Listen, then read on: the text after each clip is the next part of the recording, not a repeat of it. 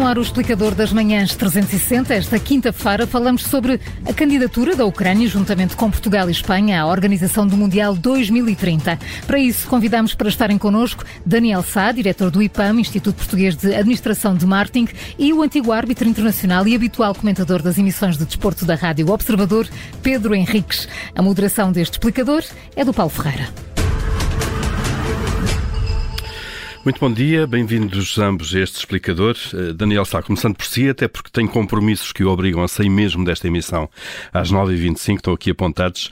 Uh, Portugal e Espanha decidiram então estender a candidatura ibérica conjunta ao Mundial de 2030, uh, eh, estender essa candidatura à Ucrânia, justificação dada de valores como a paz, ajuda à reconstrução, de, à reconstrução do país daqui a oito anos. Acha que isto tem a ver de facto com esta bondade ou é essencialmente um bom golpe de marketing para a candidatura ibérica? Muito bom dia. Um, eu acho que faz parte de uma estratégia onde todos os argumentos são válidos para tentar conquistar o Mundial 2030. Portanto, não desvalorizando a, medida do ponto de vista da, da, da responsabilidade, da unidade que mostra e, e, e, de alguma até, de algum altruísmo extra-futebol, não posso deixar de pensar, evidentemente, sem inocência, que, que, faz parte de uma, de uma, de uma estratégia de, de, aposta. Portanto, quando nós estamos a, a, trabalhar numa candidatura, todos os argumentos são válidos, as infraestruturas, a capacidade dos dois países, as condições tecnológicas, por aí fora, todos esses argumentos técnicos que naturalmente são, são sempre avaliados neste tipo de candidaturas, mas no contexto atual desta ameaça que paira sobre a Ucrânia já há mais de meio ano, eh, parece-me uma jogada honestamente brilhante e que de alguma forma reforça esta candidatura portuguesa, ibérica, melhor dizendo, para 2030. Que agora deixa de ser ibérica, não é? Passa a ser exatamente. ibérica mais um, um se ibérico alargado, claro. exatamente, um ibérico mais um. Com o outro extremo da Europa. Pedro Henriques, como é que, como é que olhas também para, esta, para este anúncio e para esta mudança, no fundo, aqui do perímetro geográfico da candidatura? Bom dia. Olho de duas maneiras. A parte técnica uh, e olho a parte exatamente do golpe de marketing e ao mesmo tempo de, de, solidariedade. É preciso perceber que há duas candidaturas para além da portuguesa. Uma que vai ter poucas hipóteses, que é aquela que supostamente Arábia Saudita, Egito e Grécia uh, estarão em conjunto. E porquê poucas hipóteses? Ninguém quer voltar a ter uh, o Qatar 2 portanto, ou seja, um Mundial fora da época, que é o que vai acontecer se isso, porventura, uh, se esta candidatura fosse para a frente. E, portanto, a Europa estaria praticamente, é bom relembrar que são, ao contrário do antigamente, que eram 24 delegados que votavam de voto secreto, agora é de voto aberto, são 204 sessões e, portanto, toda a gente sabe quem vota em quem e, portanto, há aqui uma responsabilidade perante esse, esses, votos. E, portanto, esta candidatura do Egito teria poucas hipóteses, mas há uma que se apresenta com muita força, uh, que é aquela que virá da América do Sul para comemorar os 100 anos em 1900, de 1930 aos 100 anos do Uruguai. E, portanto, essa poderá ter muito mais força de outras confederações, sobretudo fora do espaço europeu. Uhum. E, portanto, ao colocarmos aqui a, eh, a Ucrânia neste, neste momento uh, associada à, à, nossa candidatura, vai dar exatamente aquela força da questão da solidariedade, da paz, como foi dito ontem, que as crianças ucranianas vão deixar de pensar em bombas e podem pensar, enfim, ter a tal ilusão, ilusão no sentido positivo. E, portanto, há aqui o tal golpe de, de marketing, objetivamente, associado também, porventura, a uma boa causa que a gente não pode pôr em causa. Agora, há aqui um aspecto para mim muito importante. Eu quero ver sempre, e vou repetir sempre, o desporto e a política separados. Nós sabemos que é um mau casamento. Nós sabemos que aparecem os corta-fitas, aquela rapaziada que e depois para resolver ao nível do desporto escolar temos problemas para Estamos aqui, Pedro Henriques, com algumas dificuldades na, na, na ligação, talvez um, um, um, período em que a rede não é a rede telemóvel não é tão boa. Eh, Pedro Henriques, não sei se continuamos. Não, vamos esperar, vamos tentar melhorar aqui a, a, a ligação com, com o Pedro Henrique, já voltamos a ele. Uh, Daniel Sá, uh, esta questão do marketing é importante, obviamente. Será que se podem colocar questões práticas e logísticas? Estamos a falar a uma distância de oito anos, não sabemos uh, como estará a Ucrânia, esperemos, obviamente, que, que, a guerra acabe rapidamente e o país seja reconstruído, mas de facto não sabemos daqui a oito anos com, o que é que será a Ucrânia, objetivamente. será que isto pode levantar problemas mais para a frente? É evidente, ou seja, dentro da, da, jogada genial que falávamos há bocadinho, há aqui uma dose de risco. Evidentemente, estamos a falar de, daqui a oito anos, quem é que consegue prever exatamente em que condições é que a Ucrânia estará e com que tipo de capacidade para, para acolher um evento deste género. Esperamos, obviamente, todos e que sim, e que não tenhamos que esperar oito anos, obviamente, mas, mas tem essa dose de risco, como é evidente.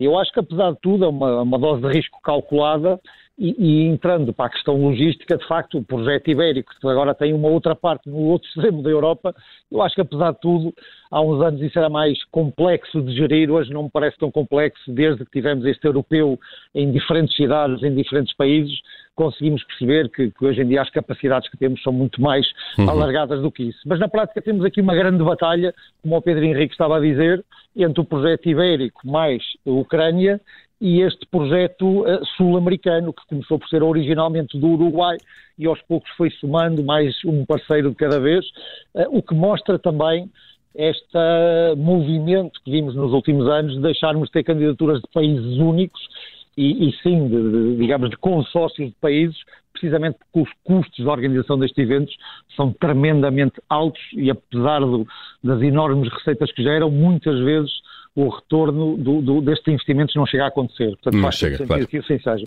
Eh, vamos, eh, Pedro Henriques, agora retomando com melhor ligação. Sim, uh, ótimo, ótimo. Estavas a falar uh, de que não gosta de muito de ver Sim. política e, e, futebol misturados. Sim, e, e, e, e, para terminar e concluir, é, reparem uma coisa, em, em, Portugal, se nós tivéssemos realmente o valor que o desporto merece, nós não tínhamos um secretário de Estado, tínhamos um ministro.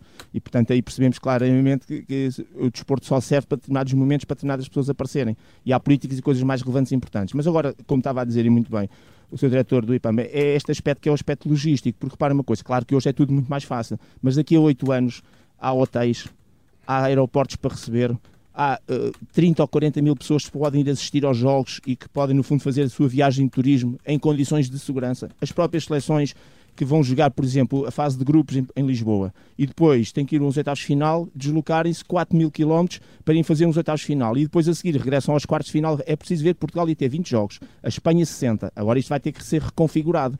E, portanto, há aqui aspectos que não é só a questão do deslocar, porque isso é relativamente fácil. É as condições de segurança lá, as condições logísticas todas para receber tudo isto com segurança e as próprias seleções sentirem-se seguras a viajar para lá e mais. Depois é a questão do desgaste, porque uh, há o aspecto esportivo inerente, toda a gente quer ganhar e é, é diferente eu estar em Lisboa e viajar 600 km para sair de uma minha fase de grupos para ir fazer uns oitavos de final a Madrid, é totalmente diferente ter que viajar 4 mil km para fazer uns oitavos finais para depois regressar mais 4 mil km.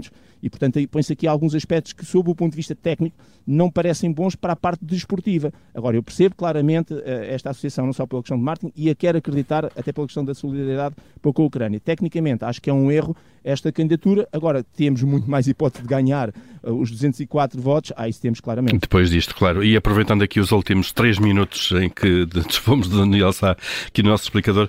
Uh, Daniel, que os dados estão em cima da mesa, de facto este é um golpe decisivo, uh, um passo decisivo e de facto esta candidatura ibérica mais Ucrânia agora será a favorita de facto a organizar o Mundial em 2030? Eu penso que sim. Os, os, critérios para avaliar estas candidaturas são muito exaustivos, muito detalhados e muito objetivos, mas depois sabemos que isto está dependente da votação de cada federação, de cada país, e, portanto, há um jogo de bastidores óbvio que sempre aconteceu e sempre acontecerá neste tipo de decisões. E já agora que por vezes não é muito claro, não é? Ora, há sempre suspeitas de, de, corrupção, claro. Ah, durante os anos todos isso sempre foi alvo de suspeitas, então esta última edição do Qatar eh, foi, foi claramente um, uma enorme nuvem sobre esta decisão. Seja como for, não deixo de pensar que esta jogada da Ucrânia, chamo-lhe jogada do ponto de vista estratégico, até que ponto é que a candidatura ibérica não se terá percebido nas últimas semanas, meses, que estaria a perder a corrida para o projeto sul-americano.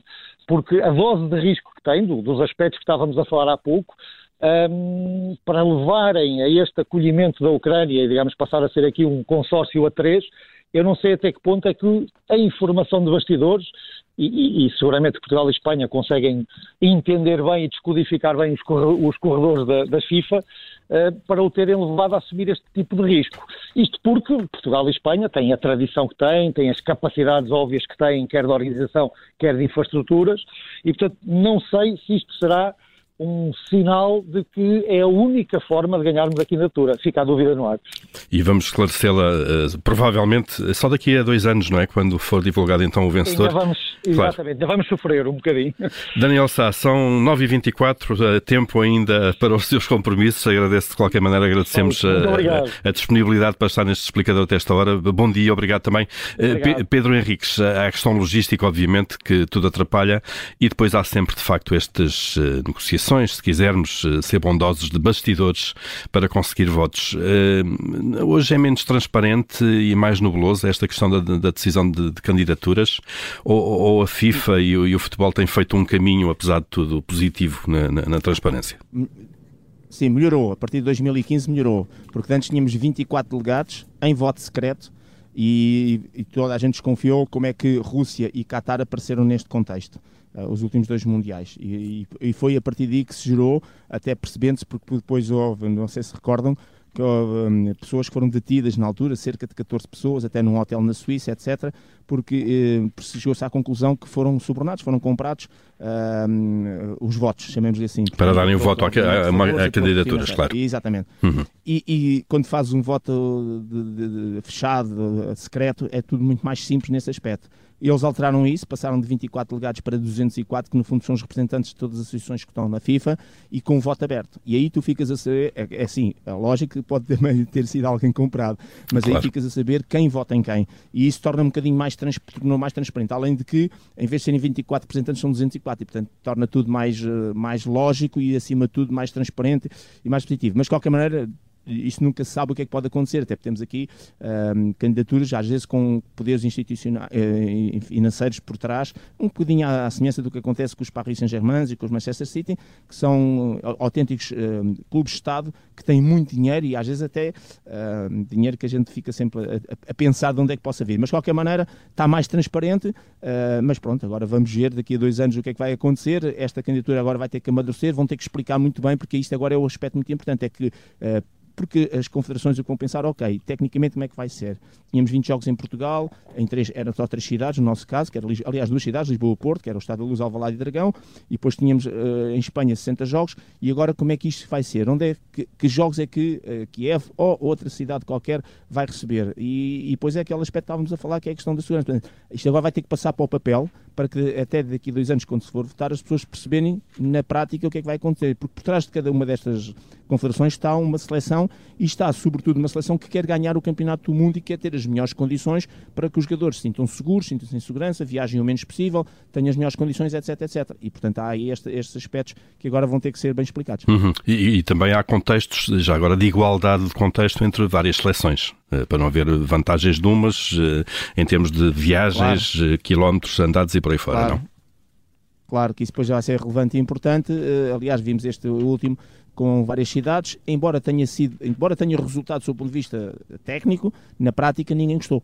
Isso uhum. é que é a realidade. E toda a gente fala que o, o, ideal. Percebemos que é difícil ter uma candidatura única de um só país, mas o ideal é exatamente isso, porque logisticamente e administrativamente, e mesmo para as, para, para, os, para as seleções, há um país que pode ficar entre as beneficiado porque joga em casa. Ok, mas todos os outros sabem com o que é conto e onde estão e quantos quilómetros é que tem que fazer e quando se mete dois países ou três já mete questões de viagens e deslocações e mesmo o apoio dos adeptos. Não é fácil, não é uma situação fácil e as pessoas gostam muito mais do, do esquema tradicional, embora Portugal e Espanha, enfim, podíamos considerar que era quase como se fosse, entre aspas, um país, uma região, uma coisa mais localizada. E até, Agora, sim, as distâncias são muito menores do que em muitos países exato, do exato. mundo, maiores, claro, claro. Pedro exatamente, Henriques, exatamente, exatamente, Com todos os dados que temos neste momento em cima da mesa e com todas essas dúvidas que, que, que uh, no fundo, a, a chegada da Ucrânia a esta candidatura ibérica levanta, nomeadamente em termos logísticos.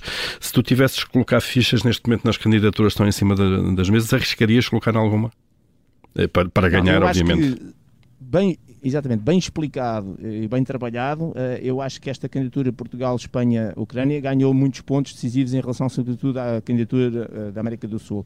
Um, se bem que há ali aquele aspecto muito emocional que são os 100 anos sob o Mundial do Uruguai de 1930. De qualquer maneira, uh, Portugal e Espanha têm força, têm muita força e têm sobretudo muita força desportiva neste momento. Claro que a Espanha dá aqui um aporte, quer ao nível de clubes, uh, que é bom lembrar que a, melhor, a maior e melhor competição do mundo é a Champions League. E aí na Champions League Obviamente que a Espanha tem também uma força muito grande pelo seu Barcelona, pelo seu, sobretudo, Real Madrid, uh, e depois o futebol espanhol e o futebol português, o português de forma até mais de 20 anos, tem ganho uh, muitos pontos sob o ponto de vista desportivo. E depois temos, claro que na altura em 30 não teremos, digo eu que não teremos o Cristiano Ronaldo para já, mas temos esta força que vem do melhor jogador do mundo e, portanto, há aqui uma, uma força da, da nossa candidatura que já era bastante grande e que se torna maior sobre esse ponto de vista das pessoas quererem dar aqui um voto também, por cima de braço no ar, vai ser, ok, vamos apoiar a Ucrânia, vamos ajudar uh, na sua reconstrução, porque sabemos que depois a FIFA vai ter que investir financeiramente para que os tais estados, os tais vias de comunicação, o que quer que seja, uh, sejam melhorados para poder dar condições.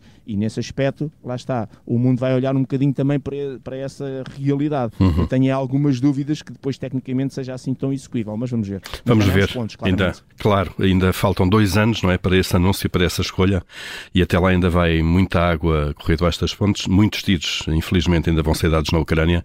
Portanto, cá estaremos eh, para, para, para acompanhar este assunto. Pedro Henriques, obrigado também por ter obrigado, estado neste dia. explicador. Bom dia. Obrigado. Obrigado.